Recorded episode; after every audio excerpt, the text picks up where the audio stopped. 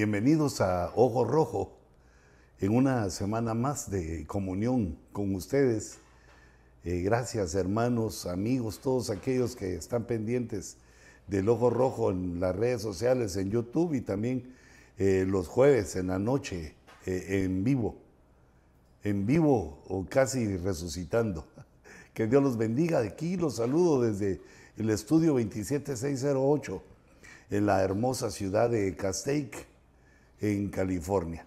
Qué privilegio el que Dios nos da para podernos eh, eh, comunicar y para hablar de las cosas del Señor en este su ojo rojo. Pues hermanos, eh, quizá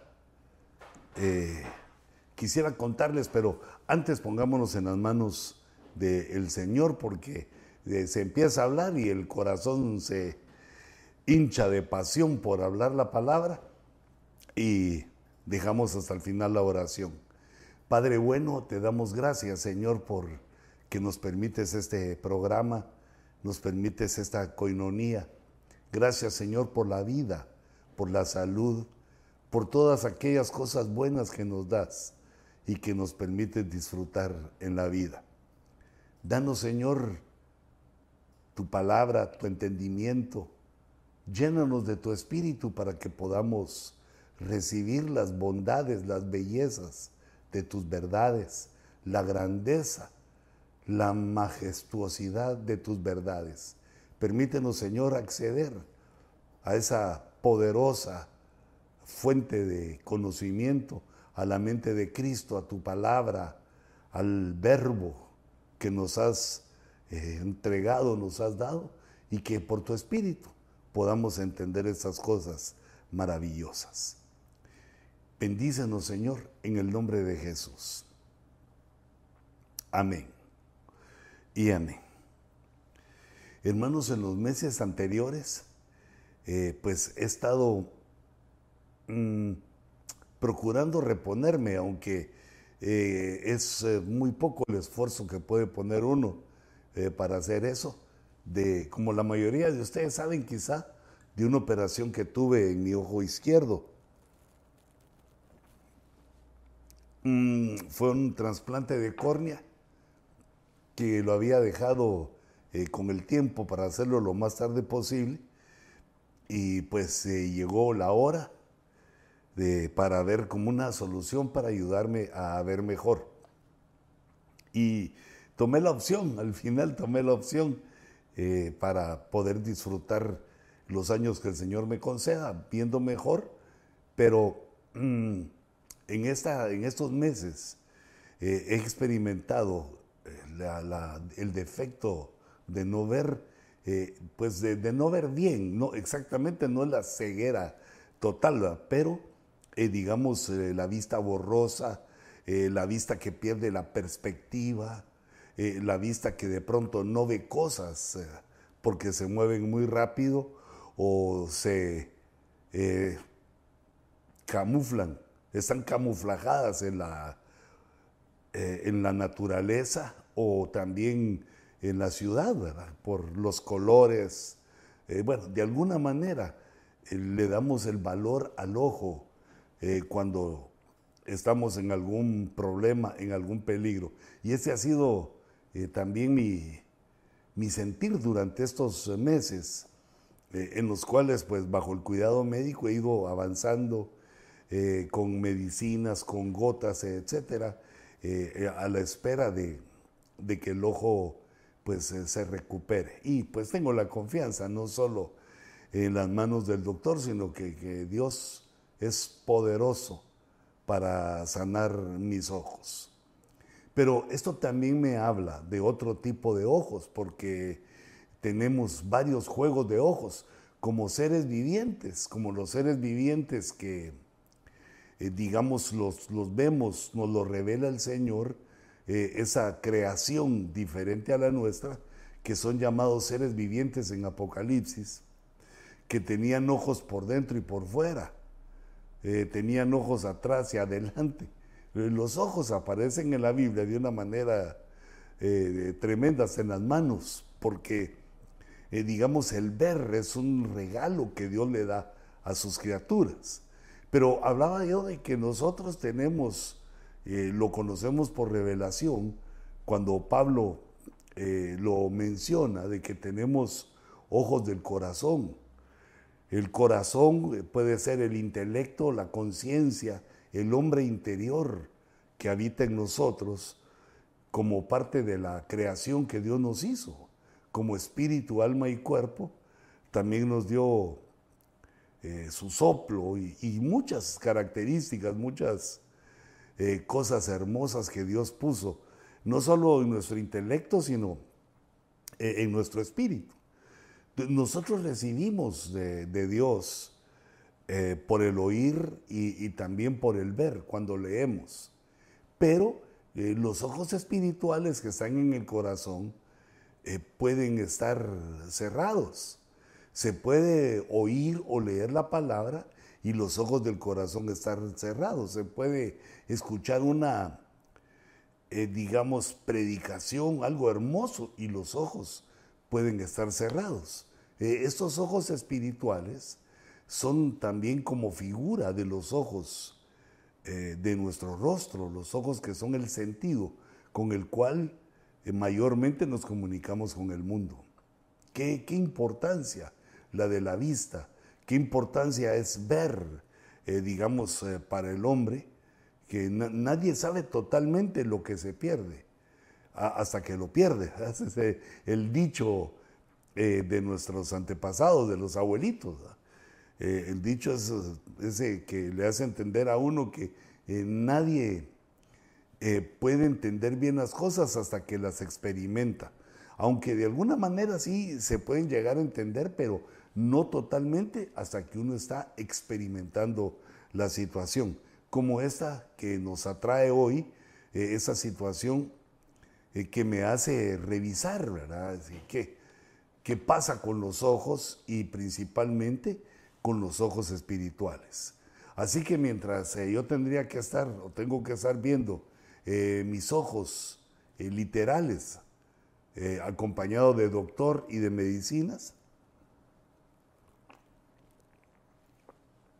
también nosotros podemos revisar nuestros ojos espirituales. Los ojos espirituales que eh, si los tenemos eh, dañados, cerrados, si no ven bien, entonces lo espiritual no aparece de la forma correcta ante nuestros ojos. Esas variaciones de los ojos, las variaciones de la forma de ver, eh, también afectan nuestra forma de actuar, nuestra forma de entender. Porque date cuenta que es con la vista que nosotros recibimos, nuestro cerebro recibe, digamos, la forma, el tamaño de las cosas y nuestro cerebro entonces ordena, coordina, eh, mira de qué manera eh, puede evadir los obstáculos y también admira el color, la forma, la belleza. Eh, es decir, que no solamente es ver, sino que hay un órgano que recibe la información y la información se usa para vivir, para entender cosas y para no ser dañado, para no ser herido.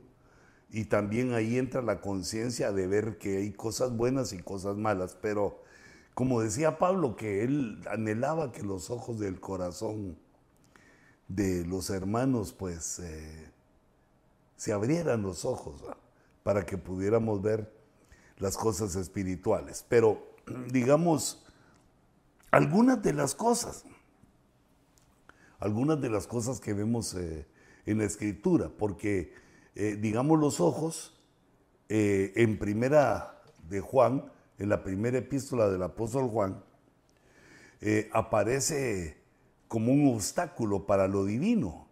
Dice, porque todo lo que hay en el mundo, tres cosas, la pasión de la carne, la pasión de los ojos y la arrogancia de la vida. Esas tres cosas, en esas tres se resume todo lo que hay en el mundo. Bueno, hay otras cosas, pero en esas tres se resume lo que hay en el mundo. En las dos pasiones, la de la carne y la de los ojos, y en la arrogancia de la vida. Pero dice que estas El siguiente concepto es que no provienen de Dios, no provienen del Padre, sino del mundo. Una de las fuentes con las cuales nosotros combatimos es el mundo. Es decir, e, el mundo cómo influencia, cómo influencia al hombre, cómo procura influenciar al hombre y también a los cristianos, aunque nosotros tenemos la orden de salir del mundo. Pero esta orden eh, la tenemos que entender porque vivimos en el mundo. Tenemos que captarla con nuestros sentidos espirituales porque no podemos dejar de vivir en el mundo. Pero aquí lo que habla del mundo son tres cosas que influencian. La pasión de la carne, las carnalidades, y también la pasión de los ojos. Es decir, que deseamos las cosas, deseamos las cosas que vemos. Cuando no vemos no hay deseo porque no, no, las desconocemos, pero a partir de que entran las cosas por nuestros ojos, viene la pasión, el deseo de obtenerlas y eso nos puede llevar a hacer cosas que a Dios no le agrada. Y por último también la arrogancia de la vida, pero esas tres cosas del mundo son las que influencian la vida del hombre. Y al liberarnos Cristo, eh, al recibir a Cristo, darnos el nuevo nacimiento, nosotros somos liberados de eso, entendiendo que vivimos en el mundo, pero que debemos ser libres de estas pasiones, tanto de la carne como de los ojos, y también de la arrogancia, de la arrogancia. Pero vemos aquí entonces que las influencias del mundo, en las influencias del mundo hay una conexión con los ojos. Y, pues, por ejemplo, digamos, eh, aquí ponía yo a Job, bueno, un ojote, ponía a Job, dice, enséñanos qué le hemos de decir a Dios. No podemos ordenar nuestros argumentos a causa de las tinieblas. Ese fue un, verso eh, que me atrajo la, mente, el corazón, porque eh, vemos que la vista estaba cegada por las tinieblas, pero que influenciaba la forma de pensar, el razonamiento, la coordinación mental del intelecto. No podían ordenar los argumentos.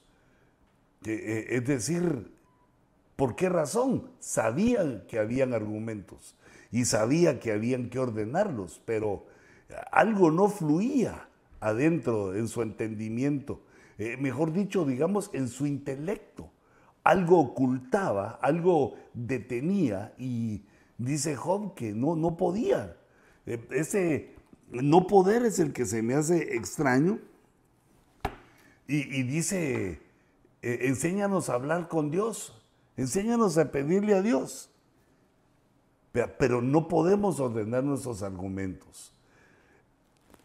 Y da la causa también el verso, tinieblas. Pero aquí vemos cómo se está refiriendo ya a un ámbito espiritual.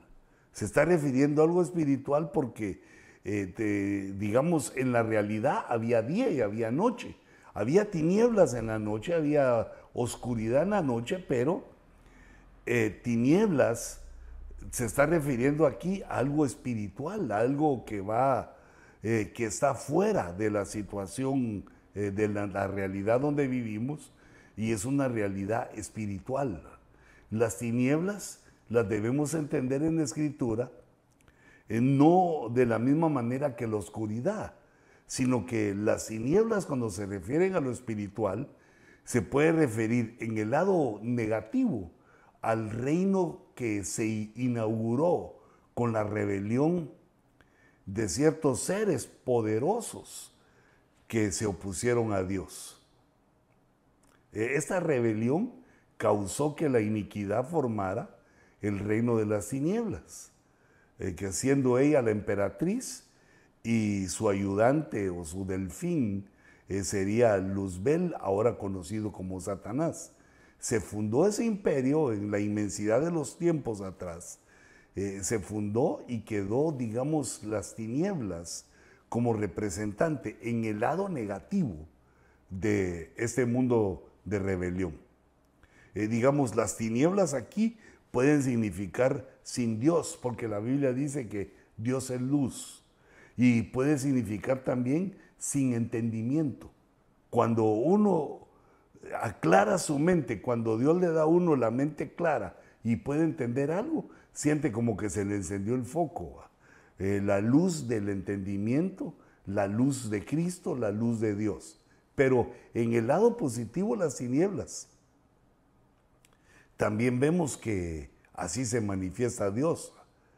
También Dios las usa. Es decir, que no es posesión de los malos, sino que eh, lo tomaron, lo usurparon como todo. Lo que tienen lo usurparon de la creación y entonces debemos entender, y Dios así nos lo hace, mostrándose Dios en las densas tinieblas y poniendo también Dios tinieblas como castigo, como plaga.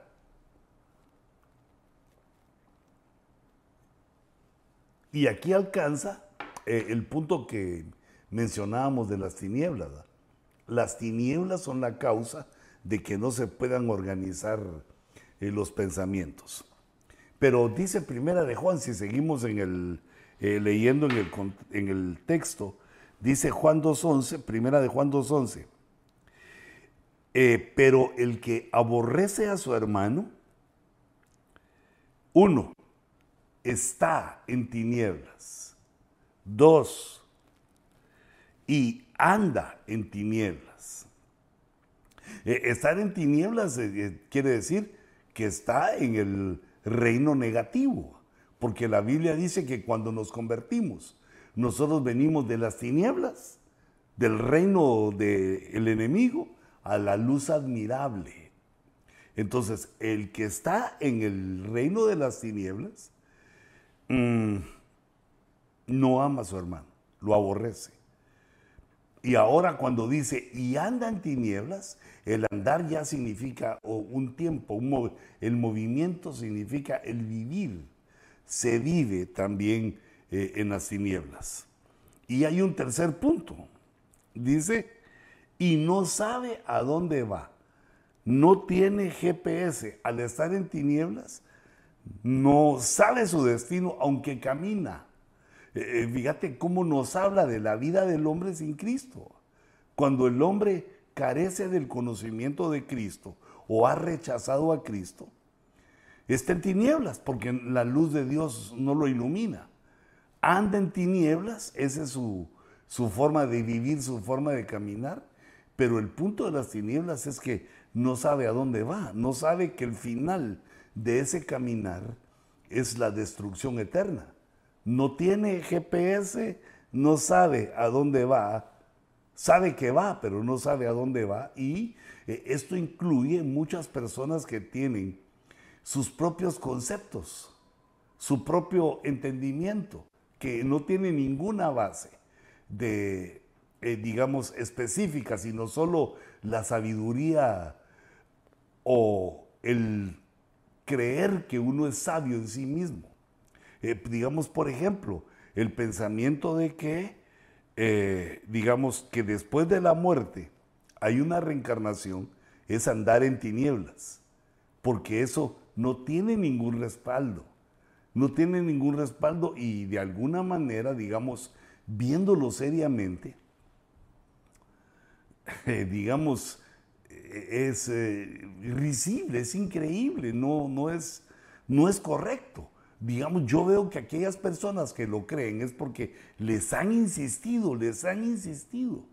Eh, digamos, cuando una mentira se repite muchas veces, la persona que lo escucha puede llegar a creer que es verdad. Pero también cuando una persona escucha la verdad, muchas veces se arraiga en su corazón.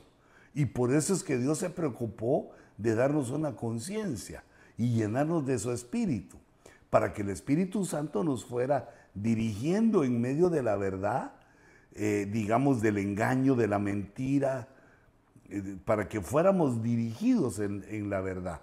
El Espíritu Santo nos avisa, nos da las alarmas cuando el engaño y la mentira eh, quieren desviar a los cristianos.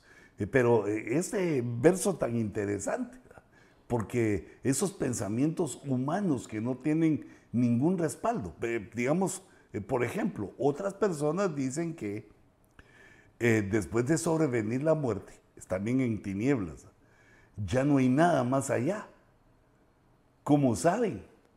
¿En qué se basan para saber? Cuando uno les pregunta, digamos a alguien que no, cuando uno se muere, muerto el perro se acabó la rabia.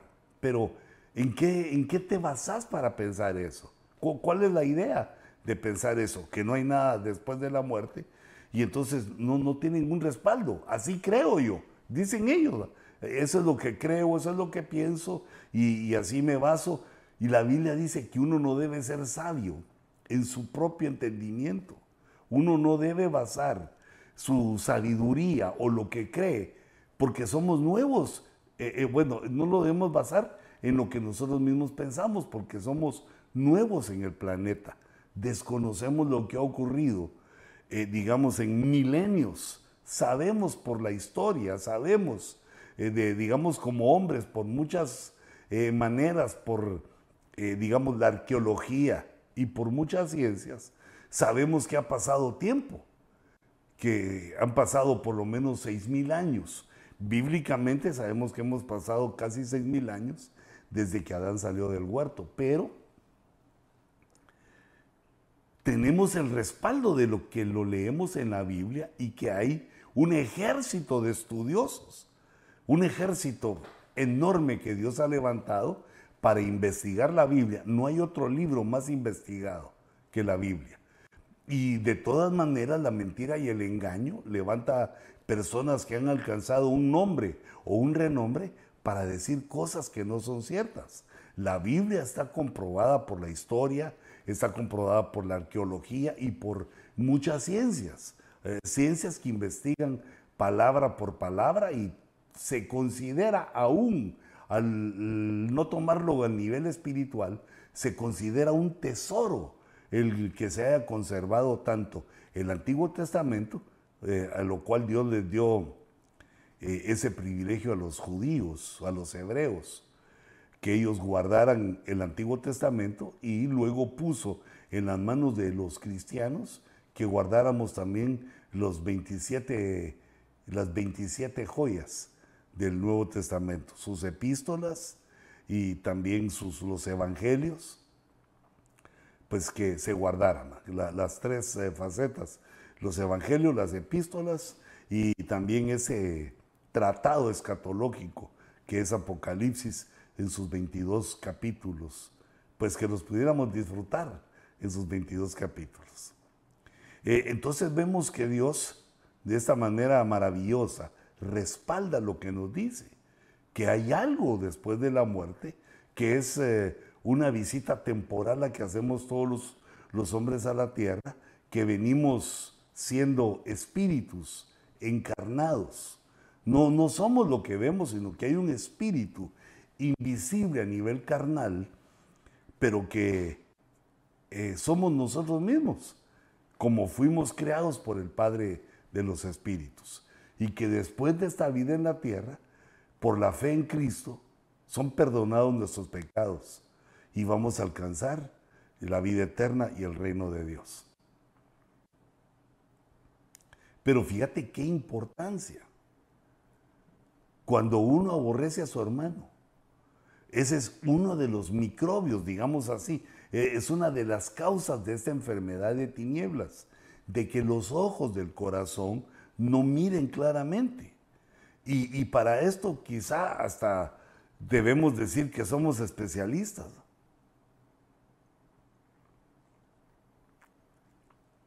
En hacernos aborrecer por causa de nuestros errores y miserias, o bien aborrecer nosotros a, los hermanos por las situaciones eh, y circunstancias que se dan. Pero este verso lo que nos da es el entendimiento de que aunque los hermanos fallen, aunque los hermanos, eh, digamos, tristemente tropecemos todos como cristianos, desgraciadamente, lamentablemente, eh, tengamos ese, ese mal caminar, ese paso equivocado que todos podemos dar y que de alguna manera todos hacemos en algún momento de nuestra vida. Pero entendiendo que a pesar de eso debemos amar a nuestros hermanos. Debemos aprender a pedir disculpas, a pedir perdón, a dar gracias, agradecer lo que hacen por nosotros y eh, sobre todo eh, aprender a perdonar. Un perdón pleno y total, aunque no podamos seguir, digamos, con la, eh, diríamos, con una amistad tan cercana, en caso que no se pueda por alguna circunstancia, pero evitar el aborrecer, evitar esa, ese distanciamiento porque ciega nuestros ojos.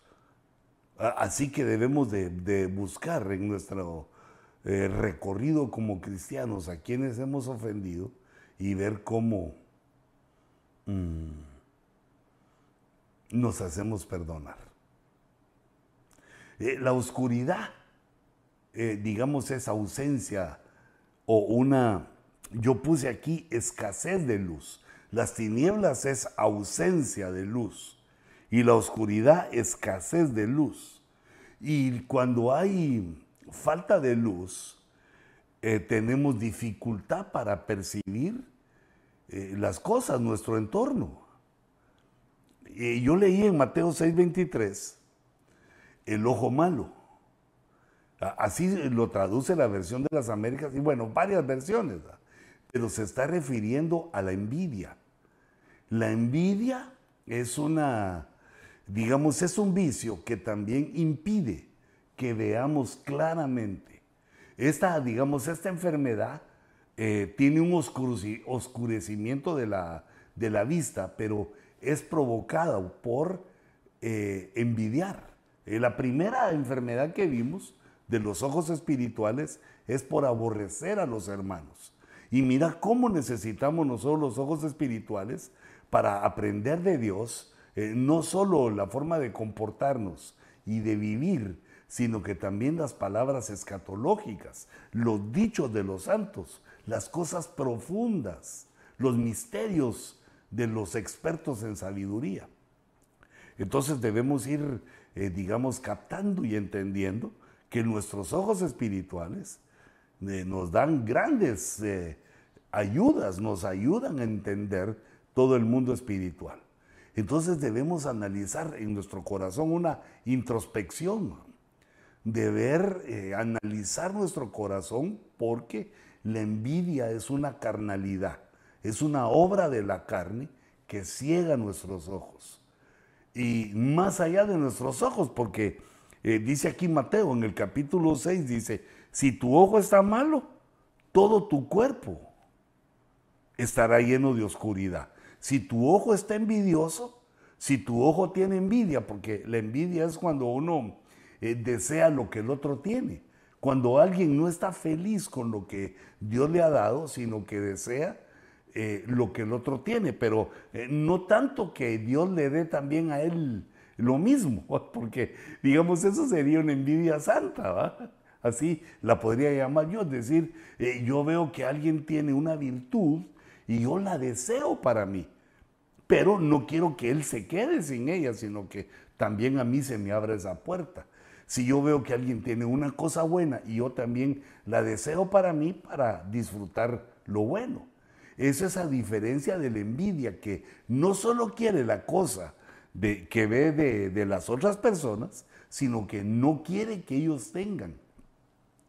No, eso es lo negativo, que no quiere que ellos tengan. Eso, eh, digamos, está en aquel, aquella forma de, cuento, de jocoso, de aquel pastor, entre nosotros, entre ministros, de aquel pastor que equivocadamente para engañarlo se le apareció un ángel.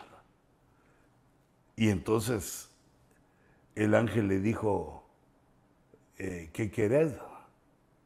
Y entonces el pastor le dijo, mira, yo quiero la oveja del pastor que es mi vecino.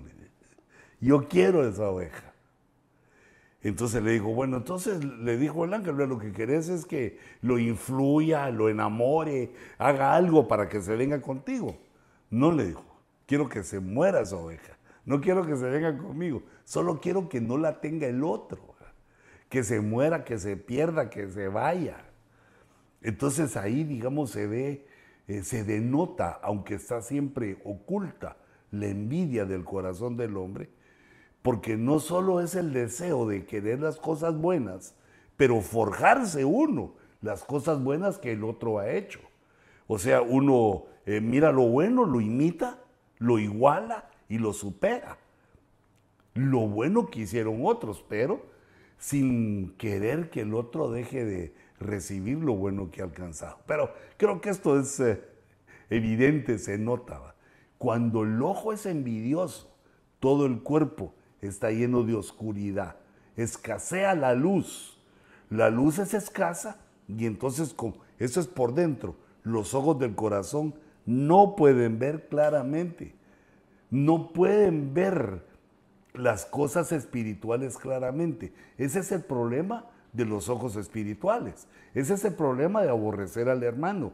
Ya no se ven las cosas espirituales claramente. También la envidia afecta la forma de ver las cosas espirituales. Pero miremos una tercera.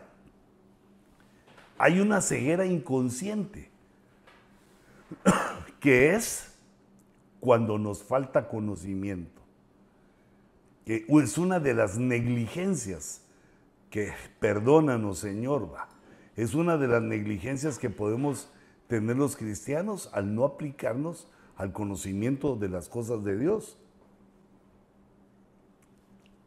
Al conformarnos con una u otra cosa y, eh, digamos, dejar con el tiempo, dejar para después, ser negligentes de alguna manera para aprender la palabra del Señor. Por eso es que, eh, digamos, tal vez hasta inconscientemente, los pastores andamos siempre atrás de culto. Bueno, muchos de los pastores.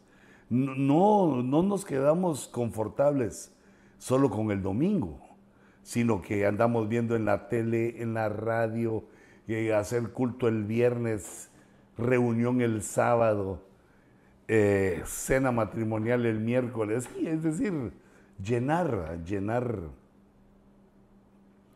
eh, diríamos, nuestro tiempo con la palabra, porque a eso nos ha llamado Dios, nos ha llamado Dios a hablar de la palabra para que el pueblo de Dios se llene de conocimiento y no sea engañado. Y sí, hay un pueblo que sabe, que teme a Dios y que sabe. Pero aquí lo que dice es de un personaje que él piensa en su propio entendimiento. Él tiene un concepto de sí mismo. Bueno, ese concepto lo tenemos todos, pero en este caso, en el caso de Apocalipsis 3:17, eh, Dios le está hablando a unos personajes o, a una parte del cuerpo de Cristo que se dice a sí mismo. Se dice, soy rico. O sea, he prosperado. Dios me ha dado.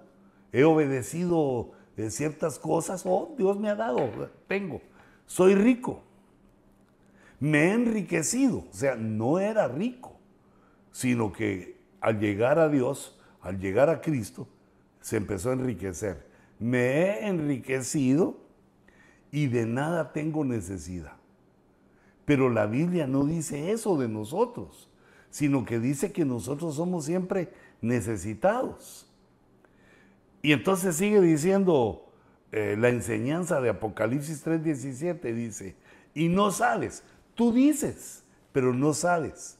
Tú dices que eres rico y que no necesitas nada, pero no sabes que eres eh, cinco cosas. Eres un miserable y digno de lástima. Y pobre. Fíjate, él pensaba, esta persona pensaba que era rico. Y, el Señor le dice, tú no sabes que eres, eres pobre, eres miserable, eres digno de lástima, piensas que no tienes ninguna necesidad eres digno de lástima. Y dice luego, ciego y desnudo. La cuarta situación que vivía esta persona es que es ciego. Ahí sí totalmente vemos la palabra ciego, vemos que es la pérdida total de la visión. No, aquí no hay medias tintas. El que es ciego no mira. Y vemos que tiene que ver con el dinero y con el concepto que uno tiene de sí mismo, de no tener necesidad de nada. Y nosotros somos necesitados de todo, constantemente. Pero las dos eh, de las tres cosas que dice esta persona que piensa de sí mismo es que es rico, que se ha enriquecido. Tiene que ver con el dinero. Y luego la situación que provoca eso es que se vuelve ciego, se convierte en ciego. Que el Señor en su misericordia nos guarde de esa ceguera, que alumbre la luz de Cristo en nuestros ojos para que la prosperidad espiritual, la prosperidad financiera, toda la prosperidad que Dios nos da, eh, no nos haga entender que no tenemos necesidad de nada y que venga una ceguera a causa del dinero, que nos sintamos ya ricos, enriquecidos, que el Señor guarde, pues, bueno, todas las enfermedades de, los ojos, pero eh, esta ceguera específicamente la debemos atribuir, según lo que leemos, una de las causas mayores es lo que pensamos de nosotros mismos.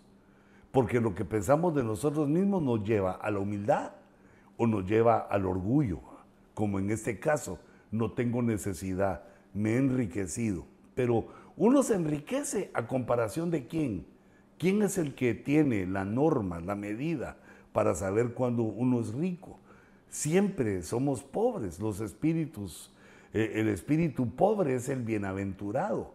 El espíritu pobre no es el que carece de cosas sino que el espíritu pobre es el que se reconoce necesitado ante Dios. Aunque sus necesidades físicas y corporales estén satisfechas, aún mentales, almáticas, espirituales, aunque estén saciadas todas nuestras necesidades, nosotros debemos siempre sentirnos necesitados ante Dios. Digamos esto por entendimiento, porque el alma procura decir, el engaño que vemos aquí en 3.17. Yo ya no tengo necesidad de nada. Ah, ayuda a otro, Señor, porque yo ya no tengo necesidad. No, nunca, nunca nos suceda tal cosa. Y entonces vemos que esto puede ser una causa del dinero, una causa, eh, digamos, que el dinero atraiga nuestra alma para enamorarnos de Él. Que el Señor reprenda al diablo, que nuestro amor sea para Él que todo nuestro corazón sea para Él y nuestro amor y, también que se visualice en el amor a nuestra familia y a nuestros hermanos. Que Dios llene de amor eh, nuestra vida para que entendamos nuestra necesidad delante de Él. Entonces, ese sería el tercer eh, microbio, por así decirlo, la tercera eh, enfermedad de los ojos que provoca ceguera. Esa sí es una ceguera total. Y recordemos que la Biblia dice que el dinero es la raíz de todos los males. Entonces, debemos ser sabios cuando Dios empieza a proveernos, eh, digamos, eh, de las finanzas. Eh, debemos entender para qué nos las da, cuál es el, el objetivo, qué obras pone en nuestras manos. Para que actuemos con entendimiento a favor de ese, de ese dinero. Pero, ¿qué dice la Biblia? Otra consecuencia. No, no, no es consecuencia. Bueno, la consecuencia es la ceguera. Pero otro peligro, otro problema es eh, el adulterio. Aquí se hace un diagnóstico. El apóstol Pedro hace un diagnóstico en segunda de Pedro 2.13. Y el adulterio eh, no debemos descuidarnos de verlo muy lejano, eh, porque Dios pues, nos pide santidad, nos pide consagración y nos alejamos de esas situaciones adulterinas, pero la verdad que nunca estamos totalmente a salvo porque la pasión de los ojos, a la pasión de los ojos, la tentación está siempre dispuesta, está siempre eh, procurando destruirnos. Debemos de tomar entendimiento en eso y estar alertas, porque eh, la destrucción a la visión espiritual que causa el adulterio es tremendo. Dice en el Antiguo Testamento, vemos en Proverbios que dice que el adúltero no tiene entendimiento, se le ciega el entendimiento, que es una forma de que los ojos del corazón queden cegados. Entonces dice Pedro 2.13 de la segunda epístola del apóstol Pedro, y aquí vamos viendo paso a paso cómo eh, Pedro nos lleva. Dice, sufriendo el mal como pago de su iniquidad. E, esa es una de las formas en que podemos sufrir, eh, digamos, como un pago de nuestra... La iniquidad quiere decir sin ley, que no respetamos los límites legítimos que Dios nos pone en su palabra. Cuando hacemos eso, entramos en iniquidad y esto tiene una consecuencia, que aquí le llama mm, sufrimiento, sufriendo el mal. También hay sufrimiento que no es por mal, hay un sufrimiento que es, digamos, como consecuencia de los errores. Hay otro sufrimiento que es el sufrimiento natural de la existencia, de la vida. El vivir sobre la tierra trae sufrimiento a nuestro corazón por las cosas que amamos, las que perdemos, las que se nos alejan. Es una serie de situaciones que provocan sufrimiento. Pero date cuenta que aquí Pedro trata de un sufrimiento que viene como consecuencia del mal. Es un pago, como pago de la iniquidad. El pago de la iniquidad entonces es el sufrimiento. Eh, entonces aquí empieza a llamar la atención esas personas que son los adúlteros. Vamos a ver que llega al adulterio, pero eh, la primera característica es que ahí puse un unito, mira que está sufriendo como pago. Ahora mira su iniquidad. Cuentan por deleite andar en placeres. Porque esa palabra deleite, la Biblia la utiliza no para las pasiones, sino que el deleite en Dios. Qué verso aquel maravilloso que eh, se nos pasa por alto muchas veces cuando dice, deleítate a sí mismo en Jehová. Deleítate en Jehová y Él concederá todas las peticiones de tu corazón. Todas las peticiones de tu corazón. Deleítate a sí mismo en Jehová y Él considera, Él te concederá, no considerará, concederá los deseos de tu corazón.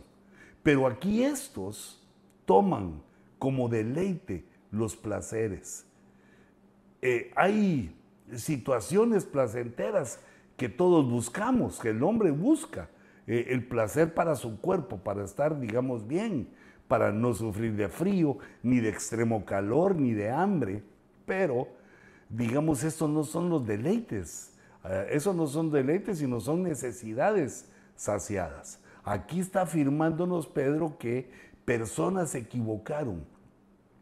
El deleite que debemos de buscar al estar en la presencia de Dios, la equivocaron con el deleite que es en los placeres, el deleite de los placeres carnales.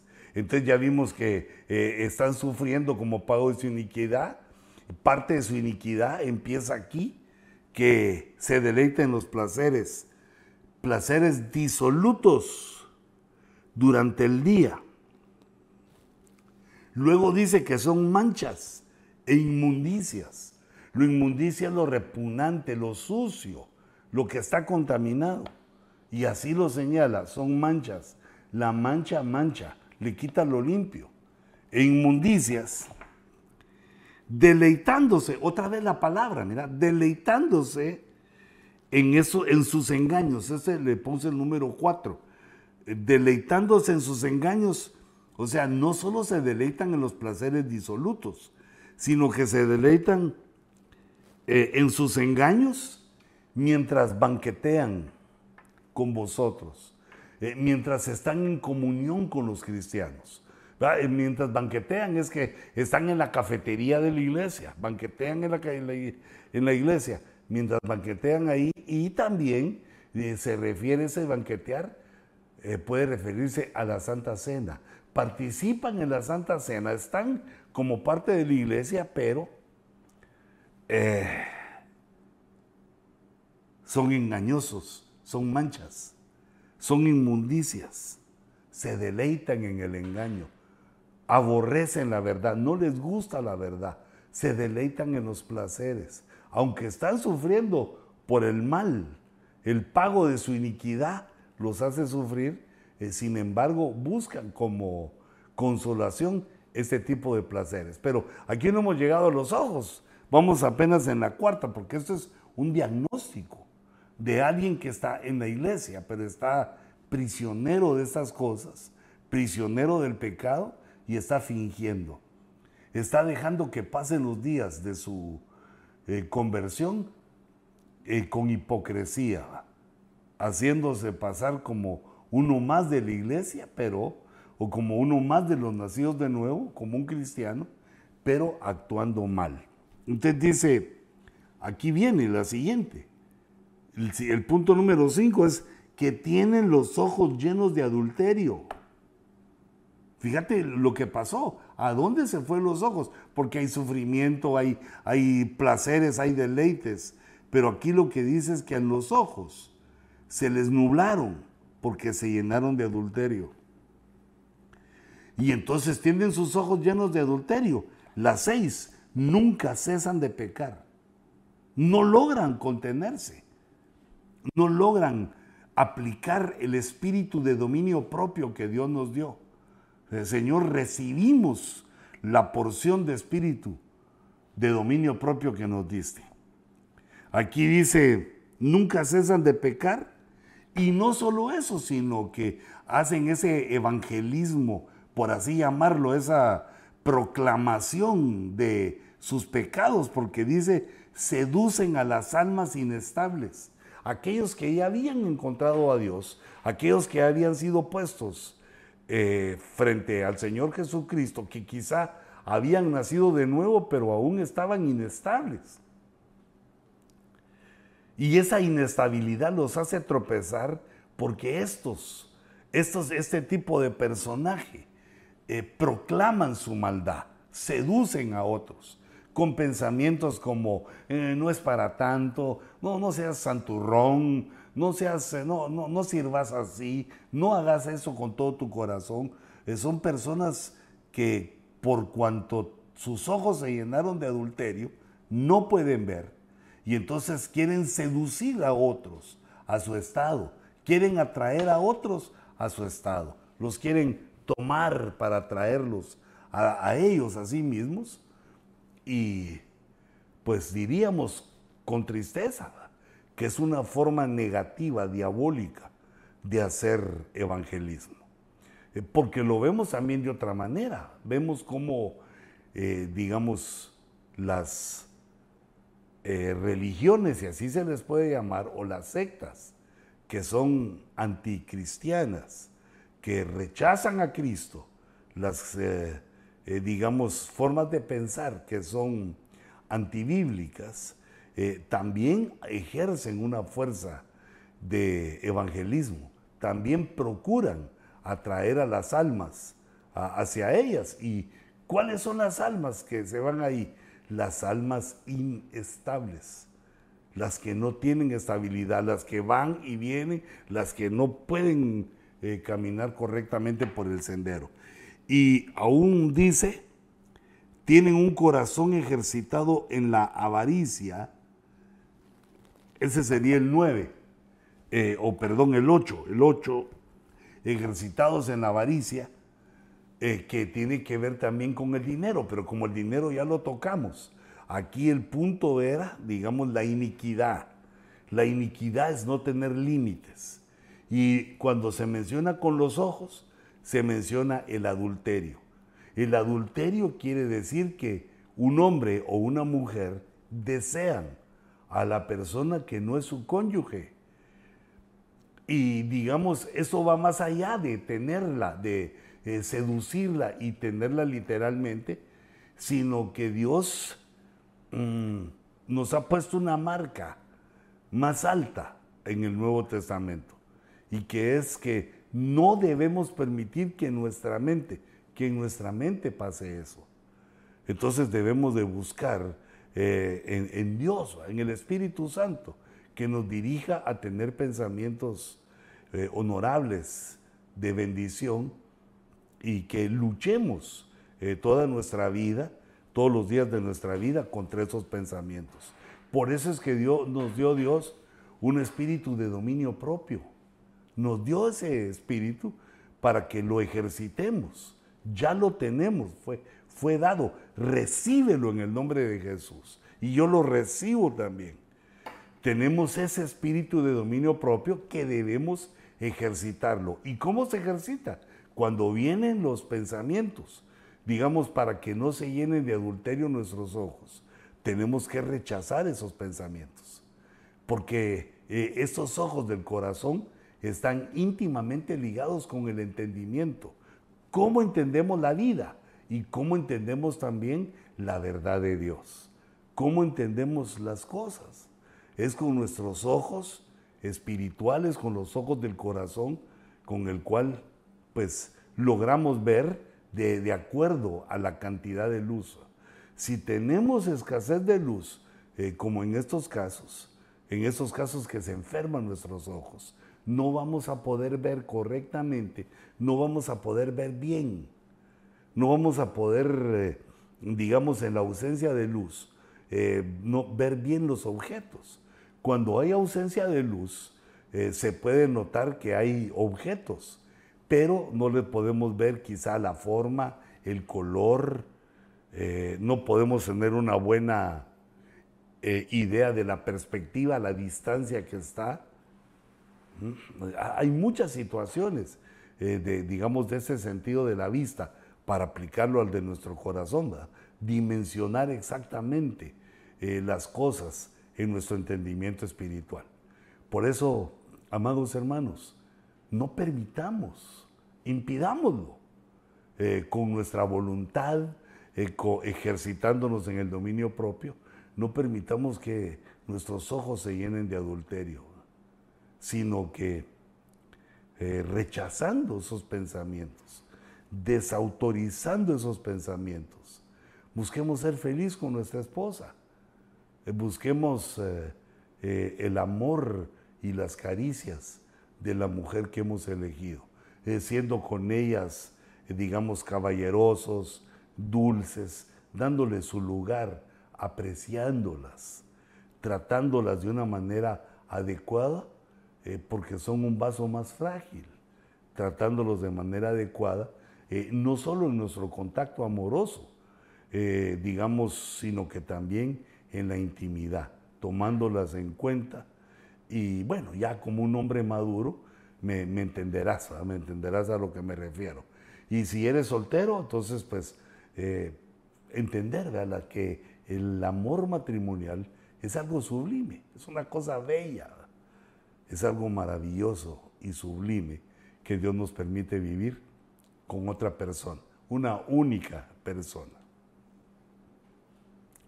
Dice la escritura, entre las afecciones en los ojos, así le puse yo a este, a este nuevo que aparece en Lucas 24, 16, eh, donde dice que eh, los ojos son eh, velados, pero dice, bueno, ahí lo estás leyendo también tú en la pantalla, pero sus ojos estaban velados para que no le reconocieran.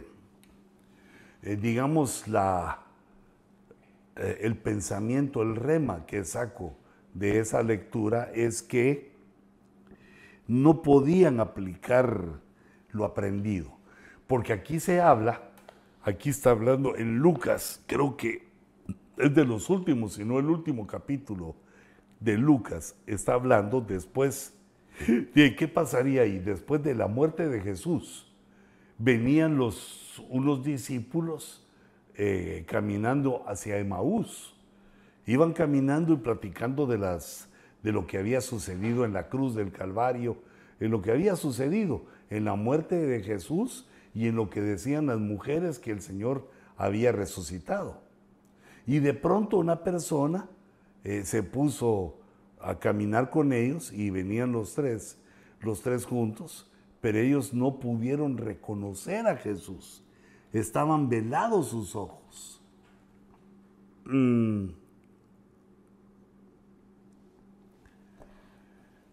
Cuando los ojos están velados, tienen un velo. E, el velo que impide que nosotros podamos aplicar lo enseñado.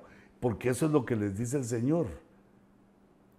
No, no, se recuerdan que yo les había dicho cuando el Señor se revela a ellos.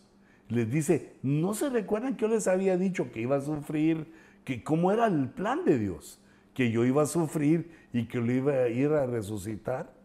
¿Por qué lo que yo les he enseñado no lo pueden aplicar para entenderlo? E, e, es decir, o no lo pueden aplicar porque no lo han entendido. No pueden ver que se cumplió lo que les enseñé porque no lo pueden entender, no lo pueden aplicar. Que ellos de inmediato hubieran tenido que reconocer a Jesús, pero él estaba velado ante sus ojos. Así muchos creyentes, muchos cristianos, aún de personas que son de otras religiones pero creen en Cristo, están con sus ojos velados, saben de Cristo, pero no pueden ver, no pueden ver bien con sus ojos del corazón, porque no lo pueden entender. Y ahí es donde Jesús hace una liberación maravillosa, porque dice, entonces les abrió la mente para que entendieran las escrituras, para que aplicaran lo que Él les había dicho, que era parte de la Biblia, lo que Jesús les había dicho, lo entendieran, pudieron aplicarla, pudieran aplicar ese conocimiento a Jesús. Porque Jesús había profetizado de Él mismo. Les había dicho cómo iba a ser la situación para que cuando pasara no se asombraran sino que recordaran que ya les había sido dicho y que entonces se confirmaba la palabra profética de Jesús en el evento que había ocurrido. Eh, los ojos velados son aquellos que no, no entienden, que leen la escritura, eh, posan sus ojos sobre las palabras de la escritura, pero sus ojos están velados. Los ojos de su corazón están velados. Mm. Este, este evento que aparece en Lucas 24, 16, si me acompañas ahí, eh, quiere decir que hay,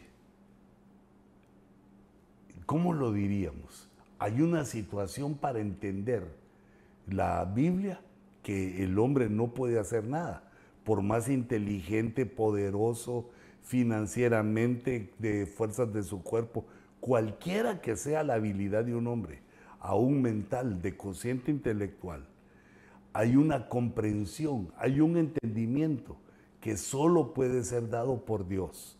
Que en este caso Jesús abre la mente para que entiendan. Y son llenos del Espíritu. El Espíritu es el que hace la obra, ese aceitito en nuestra mente para que ya no seamos tan inflexibles, sino que flexibilizando nuestra forma de pensar, entendamos. Este entendimiento que es eh, espiritual, esta ceguera que espiritual solo puede ser quitada bajo la unción del Espíritu. La palabra de Cristo que abre nuestras mentes y la unción del Espíritu que al llenarnos del Espíritu nos hace comprender cosas maravillosas. Aleluya.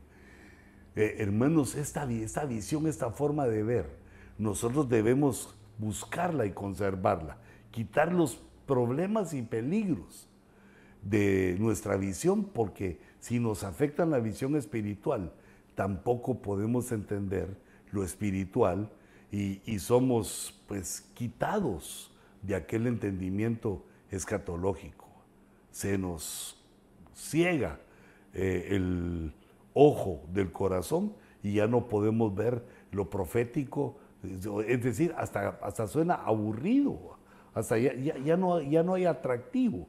Si eso está ocurriendo en nuestro corazón es porque mm, nuestro ojo, el ojo del corazón, está con problemas. Creo que necesitamos rematar en una segunda parte, eh, de una vez la vamos a, a grabar la segunda parte de la enfermedad de los ojos.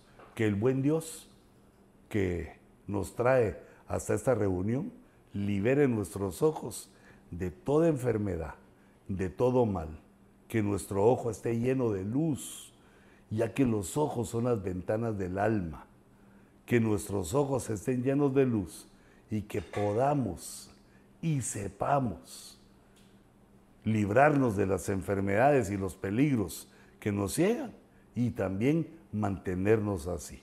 Padre, en el nombre de Jesús, te doy gracias, Señor, por esta bendicionota que nos has dado hoy. Gracias, Señor, porque nos permites ver esos peligros en nuestros ojos. Guarda, Señor, estos siervos tuyos que me acompañan en el ojo rojo, guárdalos, guarda sus ojitos y los espirituales, y te ruego que también sanes nuestros ojos literales, los ojos de nuestro rostro. Sánalos, Señor. Padre, porque son nuestro son útiles para el ministerio. Son nuestra herramienta de trabajo para ver en tu palabra tus verdades. Yo bendigo, Señor, a tu pueblo y te ruego que traigas una grande bendición sobre nosotros. Y sobre el ojo rojo, Señor, extiéndelo en el nombre de Jesús. Que Dios les bendiga, hermanos, y nos vemos en la segunda parte de enfermedad de los ojos espirituales. Que Dios les bendiga y les guarde.